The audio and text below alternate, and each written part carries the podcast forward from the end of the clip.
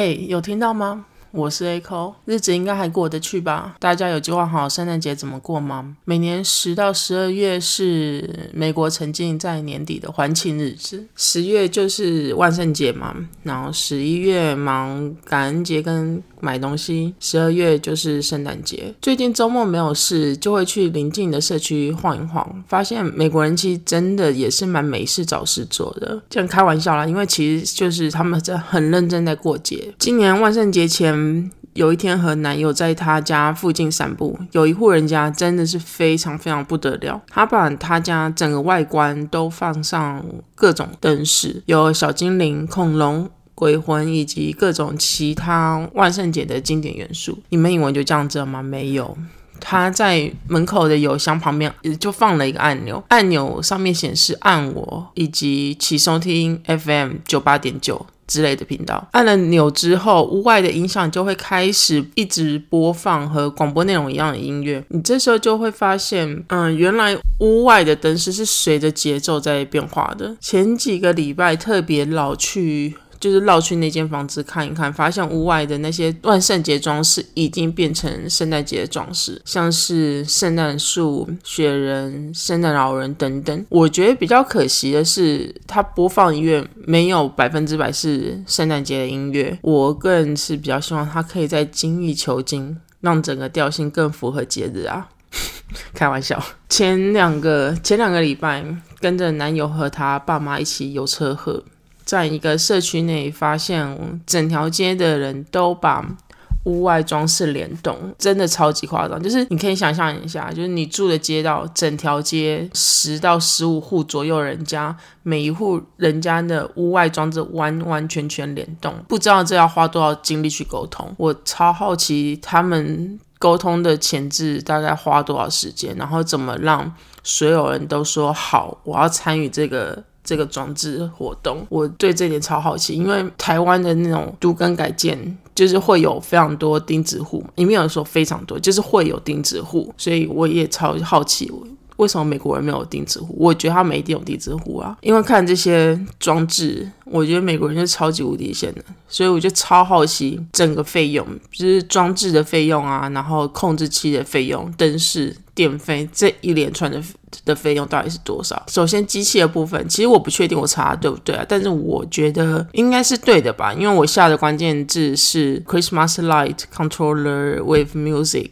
我想应该是没有错。最基本最基本的灯加控制器就要四百六十元美金，大概就是台币一万三千八百元。我这边的币值换算为了方便，我全部都乘上三十。这样比较比较方便一点。最贵的整套灯加控制器就要六千美金，大概是台币十八万。而且这些报价都是未税报价，我相信一定会有更便宜的。就是嗯，可以从 eBay 或是 Facebook Market 去找二手系统之类的。但是说真的，真的有够贵。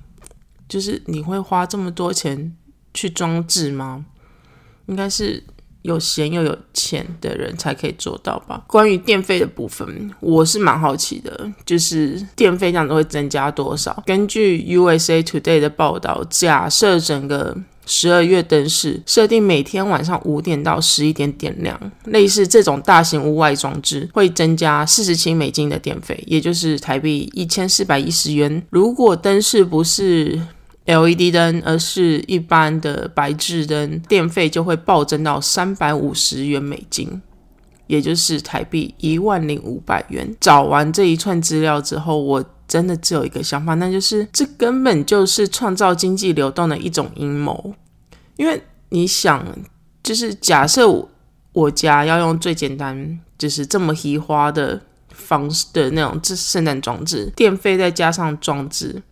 其实大概就要花到一万五左右台币，所以我除了这一点之外，不知道还有什么理由可以让人们花钱在这种事情上。当然了，我觉得他们的出发点一定也是想说啊，帮小孩做一点回忆啊，替整个社区增加一点灯啊，然后装置啊、色彩啊，一定都是这种。但是。我暗黑的想法就是，他们一定是为了创造经济流动所思考出来的阴谋。如果你们对电费的报道有兴趣，因为他其实讲蛮多，就是包含是他整个装置一个月可能会耗掉几瓦电力，它怎么估算？如果你们对这些电力电费报道有兴趣的话，我有把。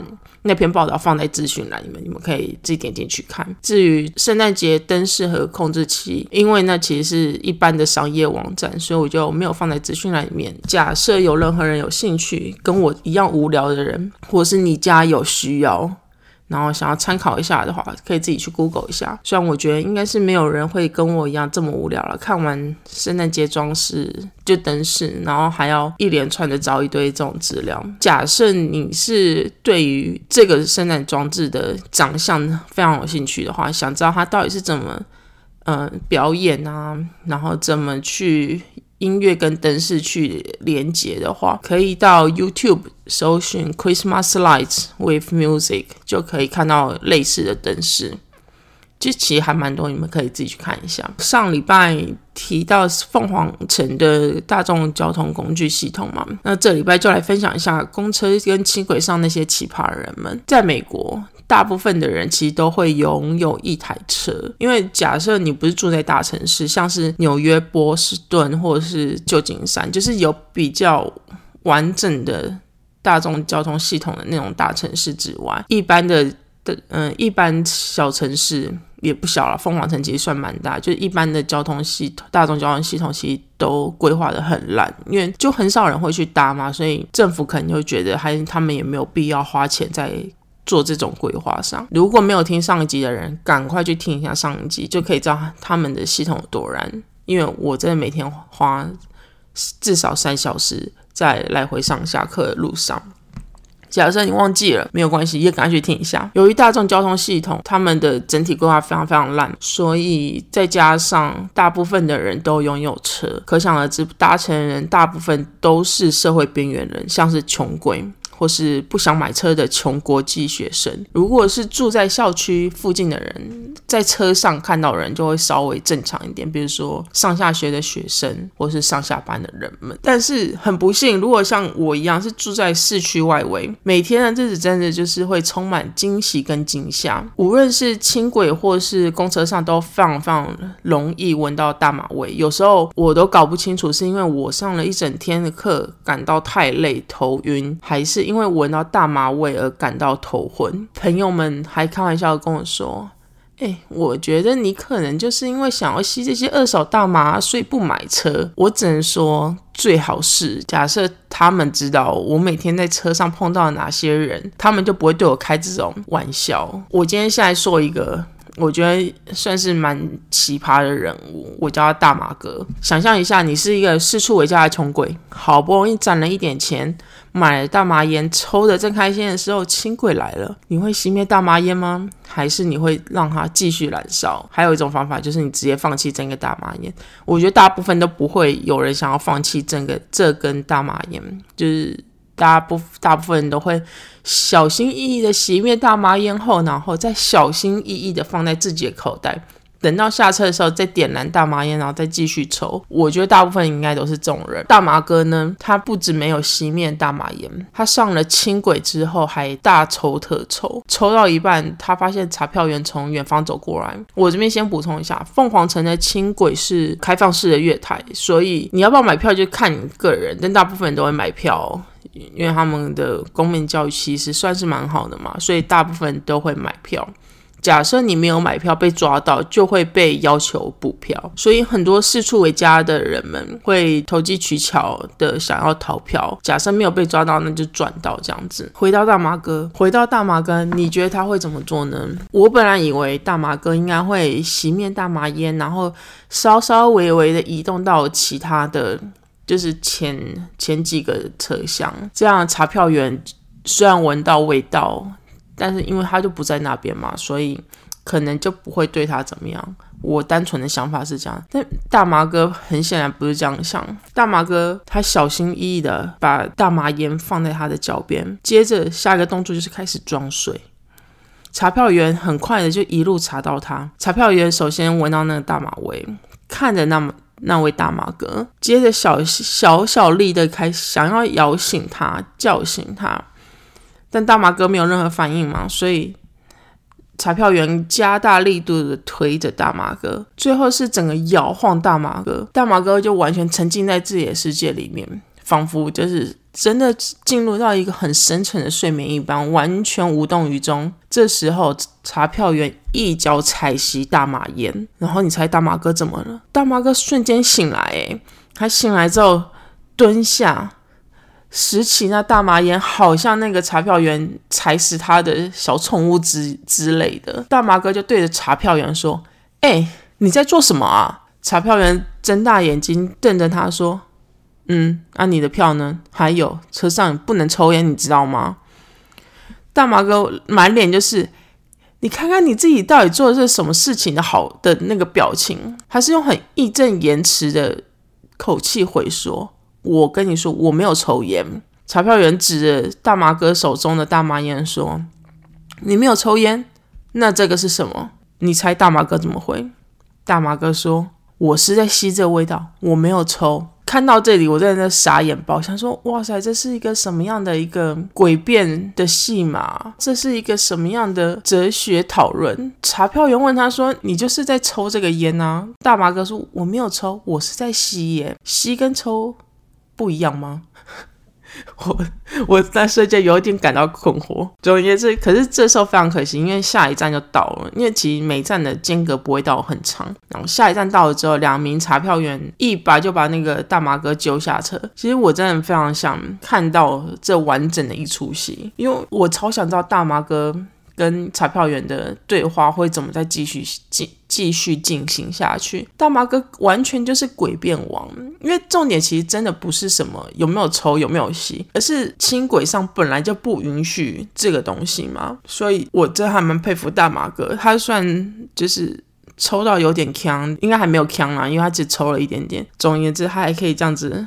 乱回回了一堆这种莫名其妙的话，我也觉得厉害，我替他拍一手叫好。我不知道最后那位大麻哥到底怎么了，因为我想应该就随便放走吧。因为你要知道，四处为家的人就很难被求偿，他们就是四处为家，你还能拿怎么办？对吧？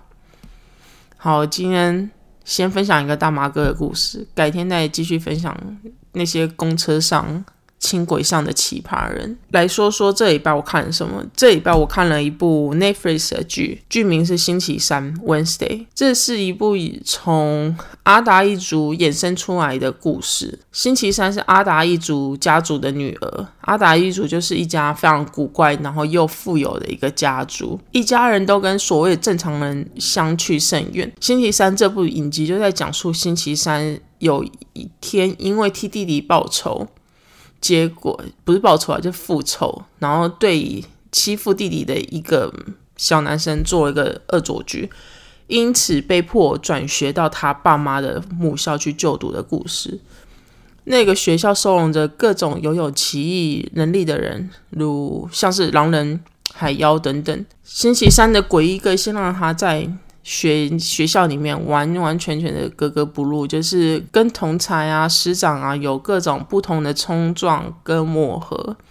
那和父母的争，和父母当然也有一定的争执，跟争执过后的互相了解。虽然这是阿达一族的延伸，但是假设是没有看过阿达一族，或是已经忘记阿达一族在演什么人，都不用担心，都完完全全可以轻易的融入故事里面。像我就是。忘记阿达一族到底在讲什么的人，我超喜欢这部片。我觉得导演提姆波顿把整部剧的画面跟细节处理的超级无敌棒，就是非常有他自己的特色。然后外加上整个故事的内容是十分十分流畅，所以像我就是不知不觉中就一下子就看完八集，因为一集其实也没有很多，就是不到一小时。就在四十分钟到一小时间吧，但是过的时间是非常快的。我自己是特别喜欢饰演星期三的珍娜奥蒂加，在剧中她有替星期三这个角色的一段嗯舞蹈，就是跳舞编了那段舞蹈，那段舞蹈超级无敌诡异，但是超级无敌有趣，我真的超级喜欢那一段。我后来也是在 YouTube 或是在任何。呃，网络上看到只要看到那个片段，我都会忍不住再点进去看一下，我觉得超级好看。后来很多人都说 Lady Gaga 有一首歌是非常适合那段舞蹈的。其实我对 Lady Gaga 的歌没有到非常熟。然后前几天我在网络上也看到一段影片，就是 Lady Gaga 在她自己的抖音平台上放了一段她用她的歌当做背景音乐，然后跳这段舞的片段啊，真的，我觉得真的非常。没有违和感，超棒！如果有兴趣的，也可以自己去找一下。总而言之，我真的超喜欢这部剧。那这部剧上片一周的观看时数已经超过嗯《怪奇物语》第四季，我真心推荐这这部剧，真的很非常非常好看。是一个非常轻松观看的娱乐片，大人小孩其实都可以看。毕竟他在里面演的是一个青少年嘛，其实他不会有太多血腥或是太多很奇怪的内容。我觉得这是一个非常适合合家一起观看的剧集，而且我觉得就是超好看，真心推荐。我已经词穷，好了，今天就讲到这边。如果有任何想法建议，可以留言或者私信和我说。谢谢大家，下次聊，拜拜。